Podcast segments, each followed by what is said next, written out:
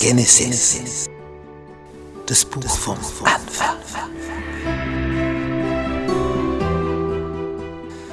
Das aller, allererste Buch der Bibel. Worum geht's da? Wie alles entstanden ist, wie es dazu gekommen ist und wie der Mensch von hoher Höhe abgestürzt ist. Wie hier die Flut kam auf diesem Planeten und wie seitdem die Oberfläche gestaltet ist. Tja, und wie die Sprachen entstanden sind, die verschiedenen. Wie die Menschen sich hier verteilt haben auf diesem Planeten. Und wie Gott mit einem anfängt, um ein besonderes Volk zu gründen. Erstes Buch Mose. Komm mit auf diese Entdeckungsreise. Dienstag, das Ende der Sintflut. Nach diesen 40 Tagen und 40 Nächten war eine derartige Wassermenge auf diesem Planeten, dass die höchsten, die allerhöchsten Berge unter Wasser waren. Also was sich damals alles abgespielt haben muss, was für eine Tragödie. Nicht wenn, wenn man versucht, hier noch auf einen Gipfel zu kommen und dort auf einen Gipfel. Und man merkt, das Wasser steigt, steigt, steigt, steigt. Stell dir vor, dein Haus steht in der Nähe eines Flusses, eines Gewässers und dann regnet es so stark und du merkst, es steigt, es steigt, es steigt, es steigt. Was kannst du tun? Es steigt einfach. Nun, wir sind deswegen vielleicht noch nicht in Lebensgefahr, aber die Menschen merkten, egal wo ich hingehe, es steigt unaufhörlich. Und jetzt ist ja dieses Problem, wenn wir heute die Meeresfläche betrachten, wir stehen da so am Ufer und betrachten das Meer, verschwindet das? Natürlich nicht, das ist da, nicht? das ist das Meer. Ja, wenn alles, alles bedeckt war von Wasser, wo soll das Wasser dann hin? Also wäre das so geblieben, ein Wasserplanet. Kann ja keiner überleben.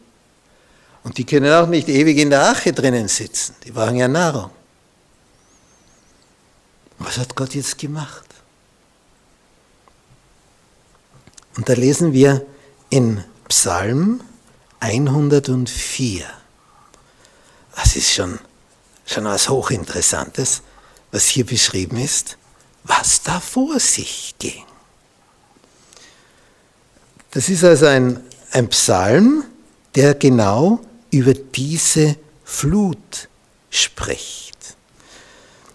In Vers 6 lesen wir, mit der Flut decktest du das Erdreich wie mit einem Kleid.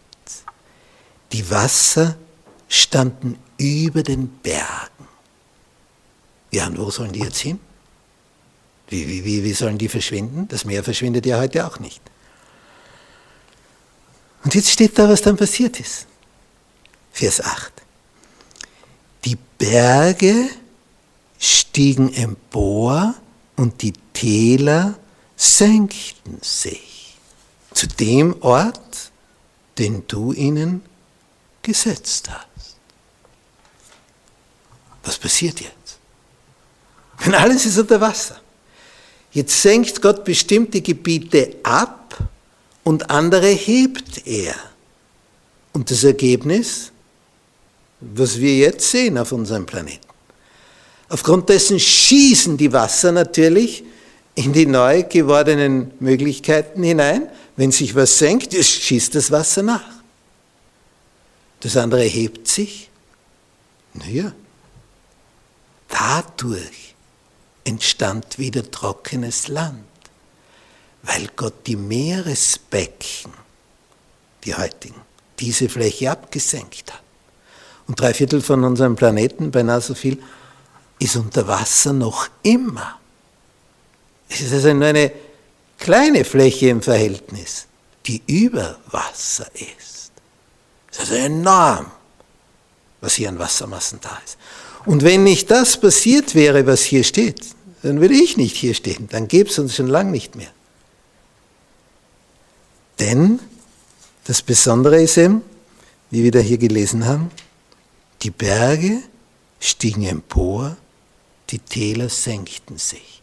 Und so ganz besonders schön sieht man das in Norwegen, wo die Täler noch so tief sind, dass das Meerwasser in die Täler hineinfließt, sodass du mit dem Schiff im Tal fahren kannst, diese Fjorde.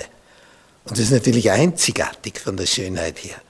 Denn normalerweise kannst du also da auf der Autostraße im Tal fahren und da fährst auf der Meeresstraße im Tal. Und dann hast du die Berge rechts und links. Und du bist im Tal. Aber das Tal ist bedeckt von Meer, so, so wie ein Stausee bei uns in den Alpen zur Energiegewinnung. Das ist damals geschehen. Und dadurch haben die in der Ache dann wieder eine Möglichkeit gehabt, auf trockenem Land zu sein. Nur dadurch.